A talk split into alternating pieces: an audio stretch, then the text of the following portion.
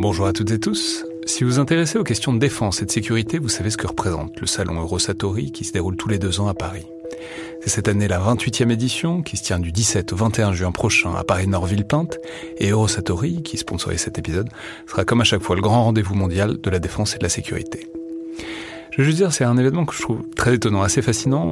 J'y suis allé pour la première fois il y a deux ans pour l'édition 2022. Et euh, vraiment, si vous vous demandez ce qui se fait dans le monde militaire et en matière de sécurité, c'est là qu'on peut voir les dernières tendances, depuis les plus grandes geekeries et les innovations du moment, jusqu'aux grands équipements du futur pour les armées et les forces de sécurité en France et dans le monde. Bref, si vous intéressez de près à ce monde-là, c'est le moment de vous inscrire pour ce qui sera la plus grande édition de l'histoire du salon, avec plus de 1900 exposants et 60 000 visiteurs. Vous pouvez le faire en allant sur eurosatori.com.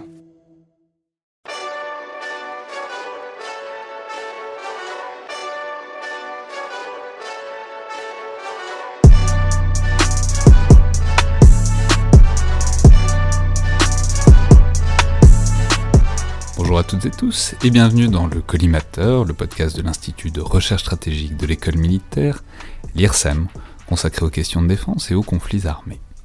Aujourd'hui, pour ce nouvel épisode dans le viseur, en partenariat euh, aujourd'hui avec l'école de guerre, j'ai le plaisir de recevoir le commandant Guillaume, donc bonjour. Bonjour. Alors vous êtes euh, officier de bataillon dans l'armée de terre, euh, cette année évidemment à l'école de guerre, et vous êtes aujourd'hui ici pour nous raconter donc un, épisode, un événement de souvenir, de, disons, d'opération, en tout cas de vie militaire. Aujourd'hui, alors je crois que c'est, ça remonte un peu maintenant, ça remonte à 2013. Alors racontez-nous peut-être où et quand. D'abord peut-être dites-nous, vous étiez dans quelle unité à l'époque, dans quel régiment?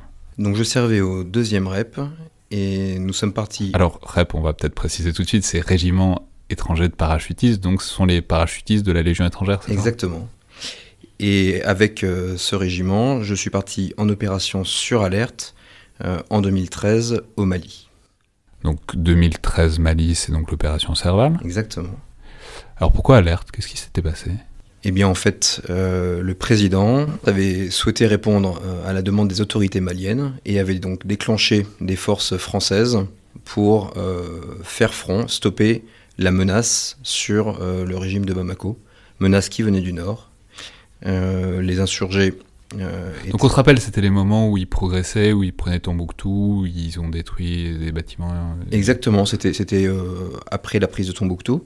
Euh, et donc c'est le moment où il fallait, fallait les arrêter, quoi, parce que de toute évidence, le régime malien n'arrivait pas à... Il fallait les arrêter pour stabiliser le, régime malien.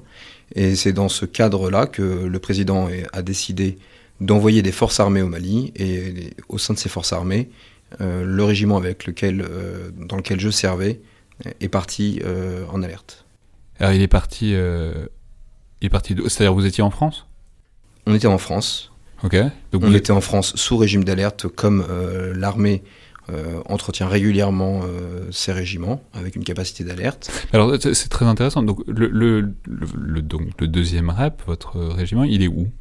Il est stationné à Calvi. Ok, donc vous êtes en alerte à Calvi. Exactement. On vous prévient, vous faites quoi Vous passez par Paris, vous partez directement pour le Mali Comment ça se passe quoi? Alors, on, fait nos, on fait nos sacs. en réalité, nos sacs sont, sont déjà presque bouclés, donc on, on prend armes et bagages. Mais vous vous souvenez quoi C'était à quelle heure et à quelle vie? Ah, je ne me souviens plus. Euh, je me souviens simplement que euh, la vie quotidienne s'est interrompue, euh, que le chef de corps a prévenu tout le monde que l'alerte allait être déclenchée, et à partir de ce moment-là, tout le branle-bas de combat se met en place pour pouvoir permettre justement d'honorer notre contrat qui est, euh, qui est justement notre capacité à partir en alerte. Mais donc c'est le, bah le, enfin pas, pas le contrat, mais c'est entre le, le branle-bas de combat et, le, décollage de l'avion, il y a combien de temps?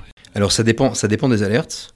Euh, mais là, en l'occurrence En, l'occurrence, euh, à ce moment-là, nous étions sur une alerte de très court préavis, c'est-à-dire moins de 24 heures pour partir. le régiment était prêt, mais euh, les décisions, euh, le timing, euh, les besoins opérationnels nous a fait nous déplacer. je ne sais plus exactement, pas le, pas le jour même, le lendemain peut-être ou le surlendemain. Ok, donc vous partez, vous arrivez au Mali. Alors le, truc, c'est qu'en plus le Mali, on sait que c'est un, environnement un peu particulier, quoi. Enfin, c'est le désert. Enfin, ça, dépend des endroits, mais c'est quand même un régime très désertique. Quand vous êtes en alerte, vous, savez que vous êtes en alerte pour le Mali, c'est-à-dire pas du tout. Ah ouais, vous étiez. D'accord. Aussi bien vous partiez en Afghanistan que... Exactement, exactement. Et c'est une capacité qui est, qui est maintenue aujourd'hui en France. Si demain il fallait une intervention dans un pays où on n'a pas l'habitude d'aller, quelle que soit euh, sa distance, les conditions climatiques, les régiments qui sont, qui sont d'alerte sont prêts à partir n'importe où. Ok, donc là vous partez pour le Mali en 24-48 heures, quoi. Vous arrivez au Mali, euh, il fait chaud déjà, j'imagine Oui, il fait chaud. Cette, période, euh, cette période les températures montaient dans les 50 degrés. Ouais, donc il fait chaud. Même, en partant de Corse, il y a un petit décalage de température.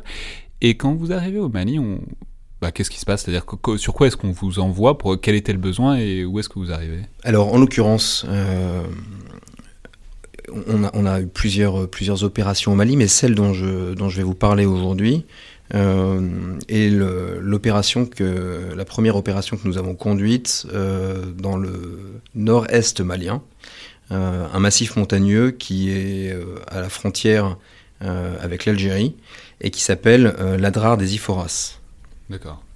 Donc, c'est pas le désert, c'est la montagne, quoi. Eh bien, en fait, c'est la montagne qui côtoie le désert. Euh, on, est, on est déployé au Normandie, on est euh, euh, prêt à conduire différentes opérations. et en fait, on est exactement à mi-chemin entre désert et, montagne. Et du coup, alors déjà premier truc, vous, êtes parachutiste, donc c'est un régiment de parachutistes. L'élément parachute, enfin je sais pas, on, vous parachute pas quoi. c'est juste on vous envoie dans un endroit. Euh, dans le, dans le nord-est malien, nous n'avons pas été parachutés. Euh, c'est juste une capacité que vous employez ou pas, mais là, en l'occurrence, vous n'employez pas. Euh, la spécificité de, du parachutage, que l'on appelle dans l'armée les troupes aéroportées, c'est un moyen de, de, mise en place. C'est la capacité pour la France, c'est l'assurance de la capacité pour la France de déployer une force dans des endroits qui peuvent être difficilement accessibles par la route. Et c'est dans ce cadre-là d'ailleurs que nous avions euh, déjà été parachutés sur Tombouctou. D'accord. Ah oui, après la prise de ton, pour reprendre Tombouctou. Exactement. Mais bon, donc ça, on a compris que c'est une autre histoire. Une autre histoire. Euh, mais alors du coup, donc on vous envoie, on vous parachute pas, mais on vous envoie euh, vers cette zone montagneuse et aride. On vous envoie faire quoi? On nous envoie parce que les états-majors pensent que c'est dans cette zone connu pour être une zone de retranchement euh, rebelle, que l'ennemi euh, s'est retranché. En fait, euh, l'Adrar, le massif des Iphoras, historiquement, c'est un endroit dans lequel les rébellions touaregs ont l'habitude de, construire, d'ériger leur sanctuaire. Donc potentiellement, l'ennemi que l'on n'a pas rencontré s'est en fait retranché. il a préserver toutes ses capacités. Et euh, c'est vrai que l'Adrar des Iphoras euh, est un lieu où l'ennemi peut-être ne s'attendait pas à ce que l'on aille le chercher. C'est-à-dire, on sait, on sait pas d'ailleurs, mais enfin, on sait que, que c'est des euh, groupes très mobiles qui sont souvent en pick-up, qui, qui, se déplacent assez rapidement. Et l'idée, c'est qu'ils allaient se planquer dans la montagne et que pour, pour être à l'abri de, quoi, des, de, des, des, yeux et notamment de la, des capacités 3D de, de la France, quoi. En fait, l'idée, c'est exactement ça, c'est de se mettre à l'abri, c'est euh, de s'enfermer dans ce qu'on a coutume d'appeler un sanctuaire, une zone particulièrement aride, euh, avec des conditions climatiques euh, difficiles comme vous les avez mentionnées, et une zone où le soldat occidental n'était pas attendu, parce que une zone très rocailleuse, très cassante, usante, pas d'eau, difficile d'accès, qui nécessitait l'engagement de troupes à pied, et c'est justement pour ça que cette zone était une zone de retranchement pour nos adversaires. Et alors du coup, quand vous dites ratissage, ça veut dire que donc vous allez dans ce massif pour essayer de quoi, de chercher des groupes Touareg? Est-ce que vous avez une idée de ce que vous cherchez ou est-ce que on va pas le dire comme ça, mais est-ce que dans une certaine mesure vous y allez en attendant de vous faire tirer dessus et à ce moment-là vous aurez trouvé l'ennemi quoi? Alors à ce moment-là, on ne faisait pas de ratissage. Euh, à ce moment-là, on savait exactement ce que l'on cherchait. Ce que l'on cherchait, euh, c'était euh, soit des djihadistes islamistes affiliés à Al-Qaïda au Maghreb islamiste, soit des rebelles islamistes affiliés à Ansaridine.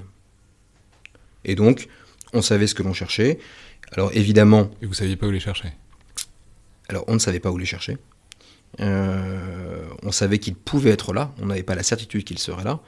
Et puis on, savait aussi que l'environnement était un lieu de fréquentation et d'habitation naturelle pour les populations touareg. Donc vous y allez, et donc quoi, vous, passez par les villages Alors que se passe-t-il euh, ce, jour-là? Euh, Ce jour-là, euh, je suis à la tête d'une force commando, une trentaine d'hommes, un petit peu moins, 25-26 hommes, et j'ai à mon profit un peloton du régiment de chars qui était déployé avec nous. Euh, et j'ai reçu pour mission d'aller reconnaître euh, l'entrée d'un wadi, d'un...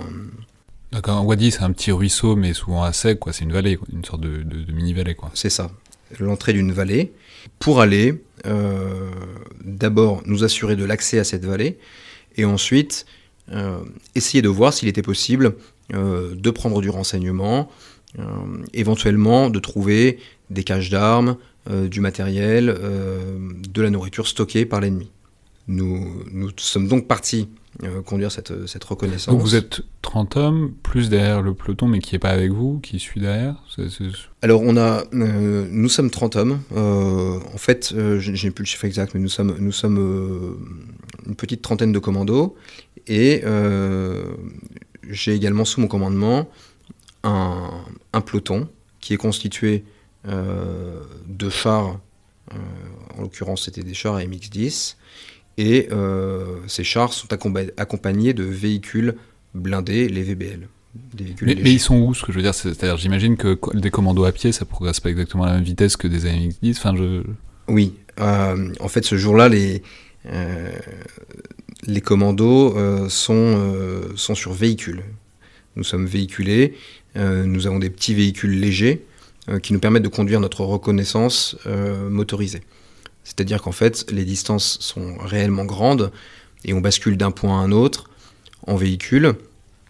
Et le, commando, comme le soldat d'infanterie, débarque euh, pour conduire la partie sensible de la reconnaissance. Donc vous, êtes une petite colonne, quoi, ce jour-là Oui, alors en fait, en fait nous, nous, nous, ne, sommes pas en, formation colonne parce que, parce que on, a, on garantit des capacités d'appui, euh, on, garantit notre capacité de manœuvre, etc. Mais on imagine donc euh, des petits véhicules légers euh, avec à leur bord des commandos qui manœuvrent, qui s'appuient mutuellement, qui font en fait simplement leur métier et qui conduisent leur, reconnaissance, qui partent du désert et qui tranquillement rentrent dans cette vallée. Et du coup, ce, donc vous, avez un objectif, euh, un endroit où vous espérez euh, découvrir des caches d'armes C'est ça, en fait, on a, on a un objectif qu'on peut considérer comme, euh, comme un point à atteindre, qui est notre, notre limite, qui nous assure de remplir notre mission, c'est-à-dire reconnaître l'entrée de la vallée, et puis peut-être de trouver des caches, du matériel, des vivres. Alors qu'est-ce que vous avez trouvé, genre eh bien, en fait, ce, jour-là, nous avions trouvé plusieurs caches euh, dans cette zone de transition, justement, entre le désert euh, et, la, montagne, des zones qui sont euh, parfois vertes. on avait trouvé plusieurs caches avec des groupes, électrogènes, des vivres, et on sentait le fait qu'il y, ait des groupes électrogènes cachés, etc., on sentait que ce n'étaient pas, des habitants qui étaient partis en laissant derrière eux de quoi subsister, mais que c'était vraiment euh, des caches à ession. Évidemment, ça avait aiguisé nos sens.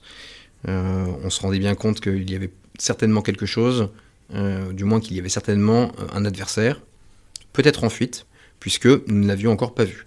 À ce moment-là, il n'y avait pas eu de combat au sol entre les forces armées françaises et des, forces, des forces rebelles. Ah, du tout, depuis qu'il n'y avait rien eu. Il n'y avait, y avait rien eu. Ok. Donc là, vous arrivez, vous trouvez les caches.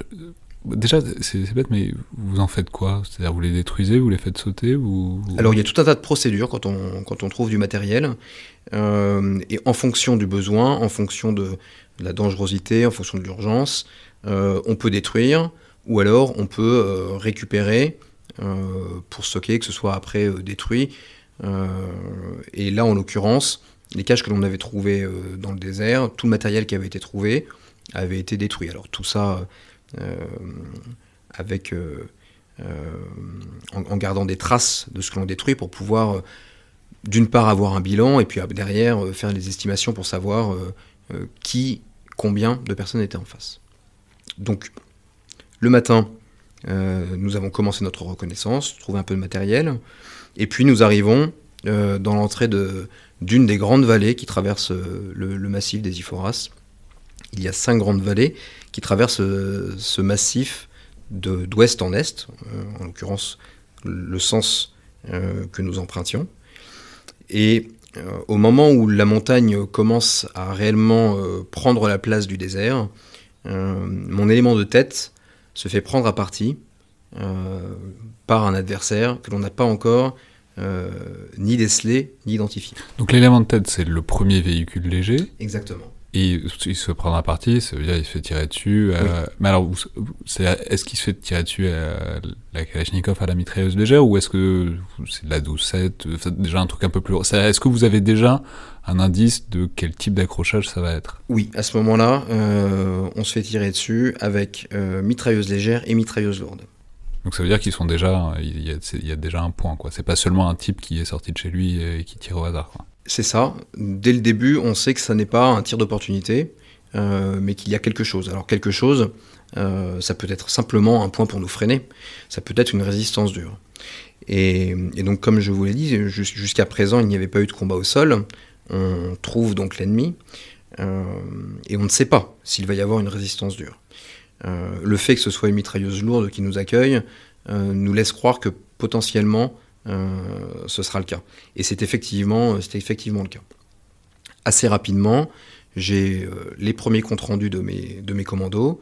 Euh, à, la radio à la, radio. Vous, vous êtes loin Ah non, je suis, je suis juste derrière en véhicule.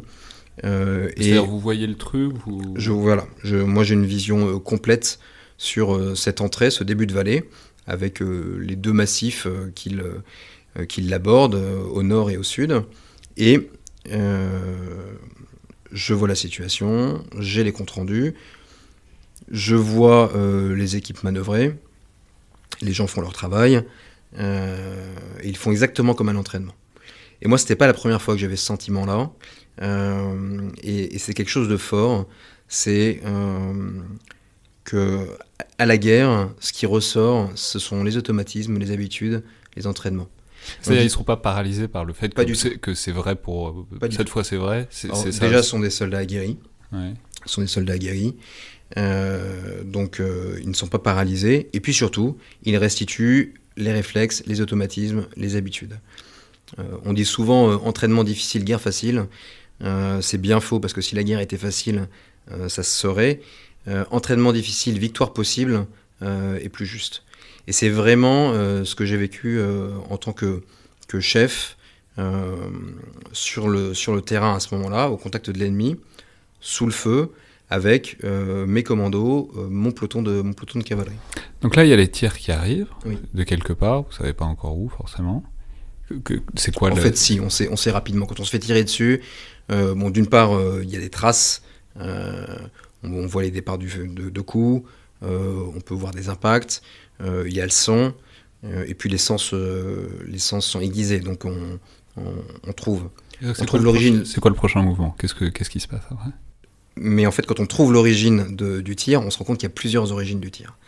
Et donc ça confirme, ça confirme le sentiment premier. Ok, on a trouvé. Et c'est pas c'est pas ce que l'on appelle une sonnette, c'est-à-dire quelqu'un qui vient simplement nous empêcher d'avancer et qui, qui, signale aux autres notre présence. C'est vraiment un point dur. Et assez rapidement, mes commandos manœuvrent. Euh, ils commencent par se désengager du feu ennemi, c'est-à-dire ils font en sorte de ne plus euh, être menacés, euh, ou du moins de l'être moins et de pouvoir eux-mêmes réagir. et j'ai à peu près à peu près deux équipes commandos réparties schématiquement, une au nord, une au sud de, cette, de cette vallée que, que nous empruntions que nous reconnaissions euh, d'ouest en est. Et euh, les comptes rendus me font comprendre que non seulement il y a plusieurs origines du tir, mais que l'ennemi aussi manœuvre. Le fait que l'ennemi manœuvre me, me, fait comprendre deux choses. D'abord, qu'il nous attendait, il nous avait vu arriver, il s'attendait à ce que l'on arrive un jour, il était installé, donc effectivement on est tombé sur quelque chose de dur. Il, a déjà son mouvement prévu, il, il, a déjà, il, a déjà anticipé le truc. Quoi. Exactement, il a anticipé. ce qui est sûr, c'est qu'il ne faut jamais considérer que l'ennemi est, plus bête que, nous ne le sommes. Euh, l'ennemi, il est comme nous, c'est sa peau qui, qui risque. Euh, donc il a préparé son affaire. Donc il nous attendait, il savait qu'un jour on arriverait. Euh, est-ce qu'il nous a vu venir ou non? Nul, ne sait. le fait est qu'il avait préparé son système de défense et il l'avait préparé de façon mobile. Donc assez rapidement, je comprends que l'ennemi est en train de se déplacer par le nord, de se déplacer par le sud, tout en interdisant euh, une progression euh, vers l'est. C'est-à-dire que la vallée nous était interdite, on ne pouvait plus rentrer dedans, et euh, en s'appuyant sur les couverts, les petites zones vertes qu'il y avait au nord, et sur les massifs montagneux qu'il y avait au sud, l'ennemi était en train quasiment de nous encercler. Et ça, c'est arrivé assez vite, et c'est un sentiment assez désagréable. Voilà, comme une partie d'échecs mal engagée, euh, où on a joué des pièces majeures et qui se retrouvent déjà bloquées. Donc l'enjeu, le, danger, c'était qu'il vous coupe de vos arrières, que vous puissiez plus vous engager. Exactement. Quoi. Exactement. Et alors comment vous faites Comment vous avez fait? Alors à ce moment-là, euh, déjà je bénéficie, puisque, puisque euh, j'avais un peloton de cavalerie avec moi, je bénéficie d'un appui direct qui est très puissant. la puissance des tirs, des tirs des chars permet tout de suite euh, de reprendre un ascendant sur l'ennemi, euh, au moins un ascendant moral. Et puis... Oui, ça impressionne quoi. Ça fait du bruit, ça impressionne et ça fait du dégât. Euh, ça fait du dégât. Même si vous ne tirez pas au but, ça, ça, modifie quand même l'équilibre du truc. Quoi. Alors, quand bien même on ne tirait pas au but, ça, modifierait effectivement l'équilibre général du combat. Le fait est que nous avions été engagés à très courte distance, c'est-à-dire euh, que nous étions à ce moment-là à 300 mètres euh, de l'ennemi. Euh, la cavalerie était à peine derrière. les optiques permettent une, visée très nette et très précise, et donc des tirs efficaces. Des tirs efficaces avec des premiers éléments ennemis qui sont détruits selon le, langage militaire, c'est-à-dire que l'ennemi est tué, il est abattu dans sa, dans sa cache, et ça nous donne la bouffée d'oxygène nécessaire pour réagir je décide à ce moment-là euh, de, reprendre, de regagner du terrain, et euh, j'envoie une de mes équipes commando euh, s'emparer d'un des, monts qui borde la vallée. C'est donc un, gros tas de, roches très cassantes, très difficiles d'accès. Et j'estime que si mon équipe commando parvient à se saisir de ce, petit piton, euh, euh, on reprendra l'avantage, on aura une vision un peu plus claire de la situation générale et surtout de ce qu'il y a derrière, puisqu'on ne sait pas ce qu'il y a derrière.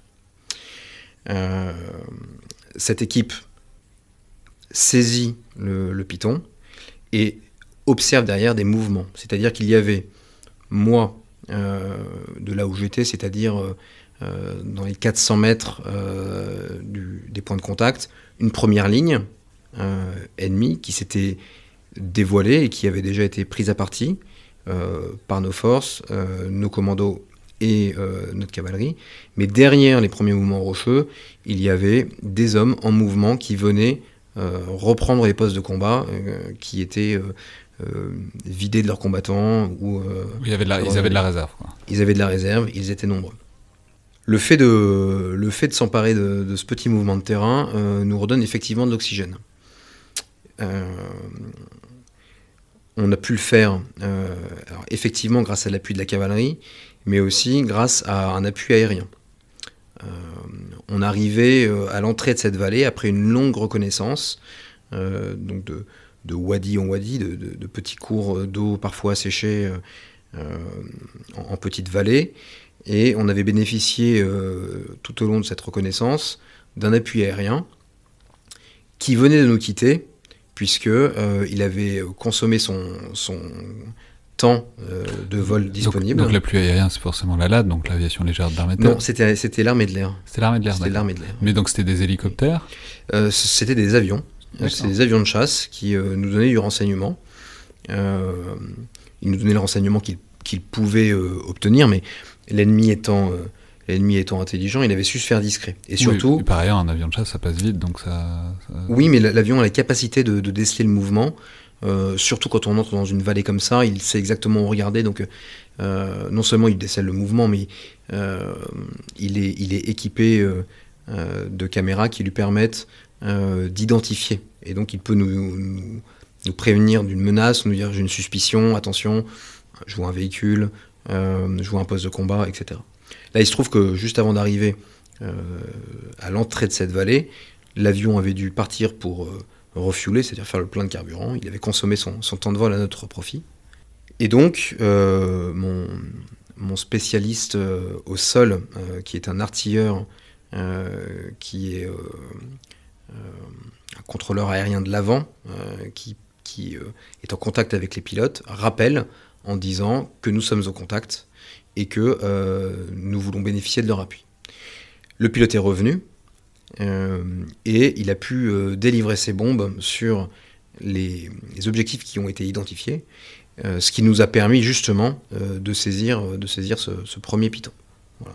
La conjugaison à la fois de l'appui aérien, d'un appui terrestre puissant, et puis la volonté des hommes au sol de passer rocher après rocher pour, pour aller saisir de ce piton.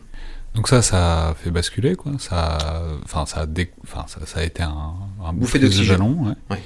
Et du coup, à ce moment-là, enfin, quoi, ils font retraite, euh, retraite euh, stratégique. Euh, enfin, alors là, dans la tête du chef, dans la tête du chef tactique que j'étais à ce moment-là, je me dis c'est le moment où je vais pouvoir faire une évaluation de la situation.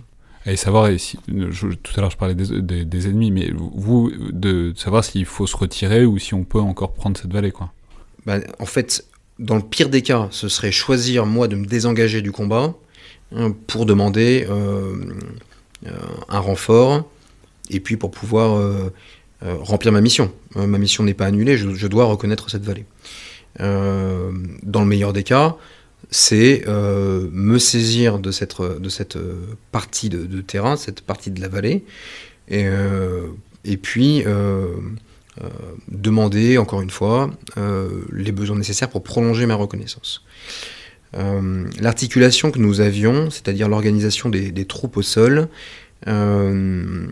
m'avait fait bénéficier d'un officier qui était juste derrière moi, à 500 mètres, et qui était euh, le, responsable du détachement.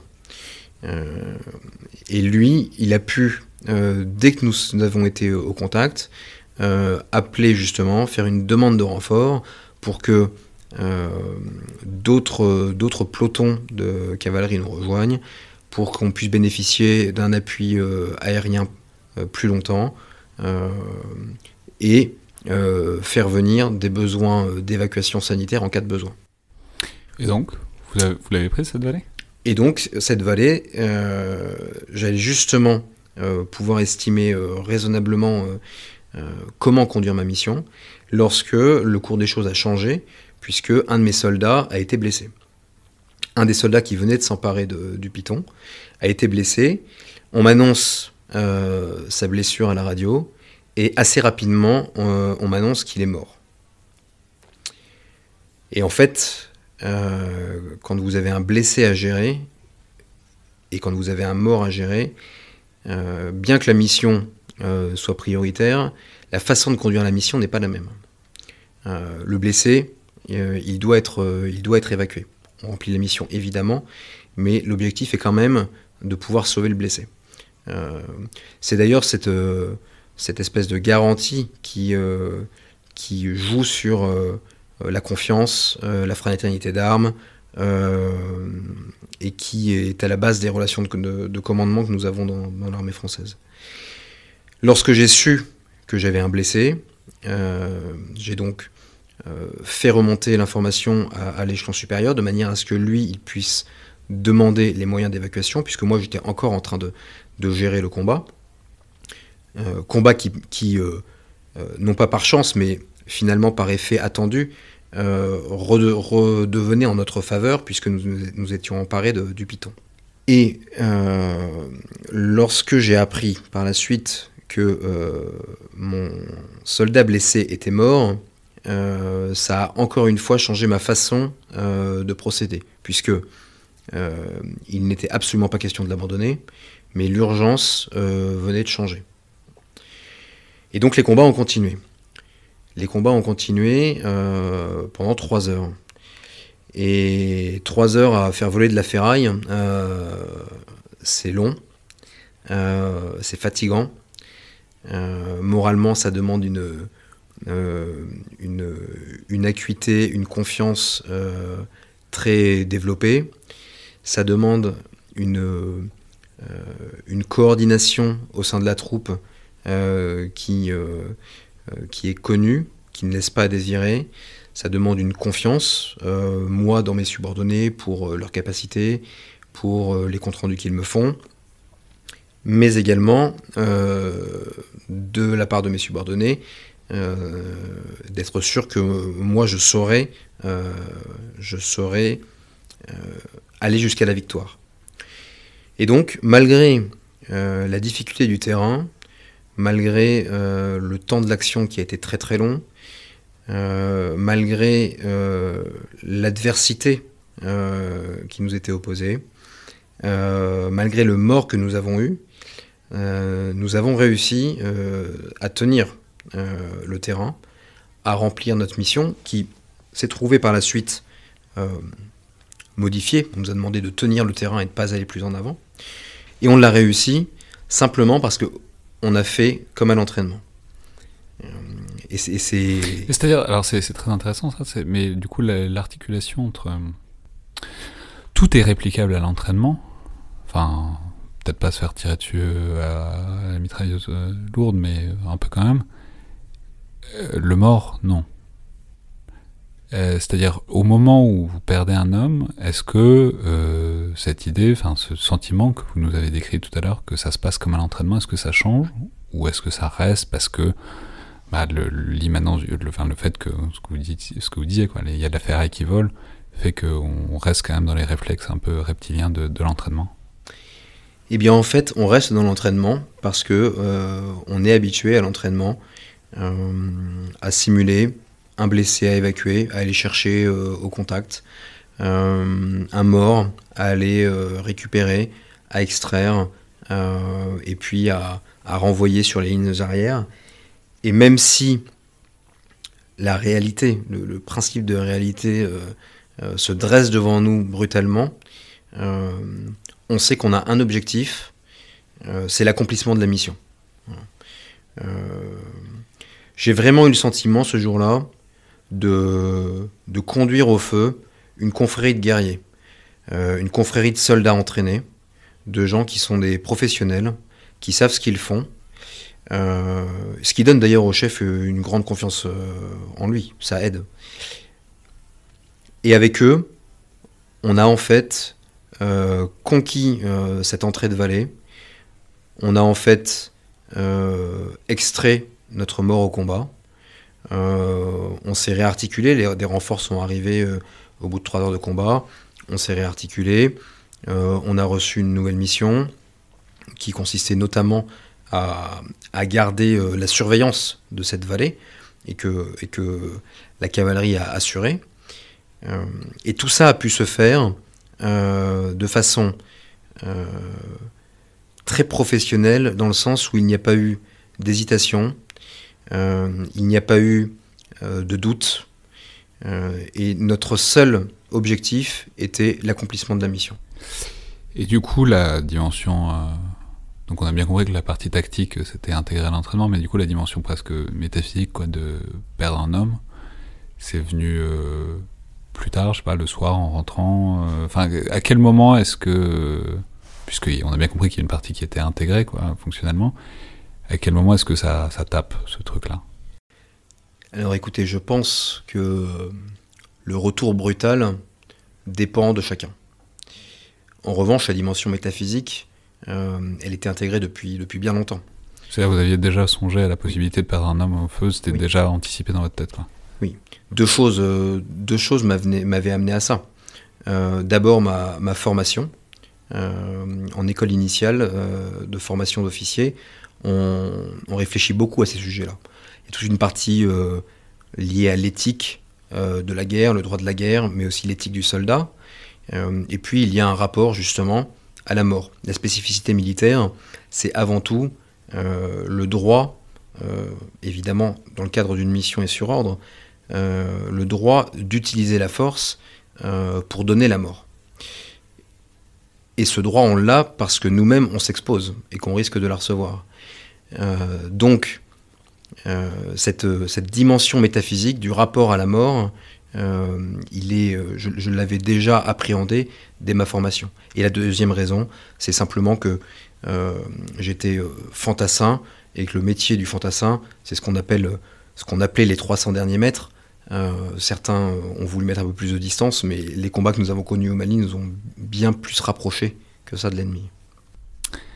Et enfin, dernière question, donc c'était en 2013, donc vous étiez chef de bataillon, euh, pardon, vous étiez euh, jeune capitaine à l'époque jeune capitaine. Oui, parce que j'allais dire, vous êtes aujourd'hui chef de bataillon, sans vouloir, à cause de tourner à l'école de guerre, on n'est pas non plus d'un âge canonique, donc c'était, vous étiez jeune à l'époque. Euh, avoir jeune une expérience comme ça, de perdre un homme, même si, enfin voilà, même si on intègre le risque avant, ça fait quoi depuis Enfin, comment ça vous a accompagné dans votre métier de mener des hommes au combat depuis? Perdre un homme au combat, jeune ou pas jeune, je ne sais pas si ça fait la différence. Ce qui fait la différence, c'est la préparation. La préparation euh, intellectuelle, morale, et puis la capacité de chacun d'affronter cette épreuve. C'est une épreuve. C'est une épreuve euh, un peu comme une charge euh, que l'on porte. Euh, c'est aussi une grande réalité et c'est aussi aussi ce qui se passe dans la guerre. on ne peut pas on ne peut pas conduire des opérations sans être intimement persuadé que faire la guerre ça tue cette, euh, cette mort que j'ai connue euh, euh, assez jeune, eh bien, d'un côté, c'est quelque chose que je porte, mais en fait, ça fait simplement partie de mon, de mon expérience militaire. Très bien. Merci beaucoup, Guillaume. Je vous en prie.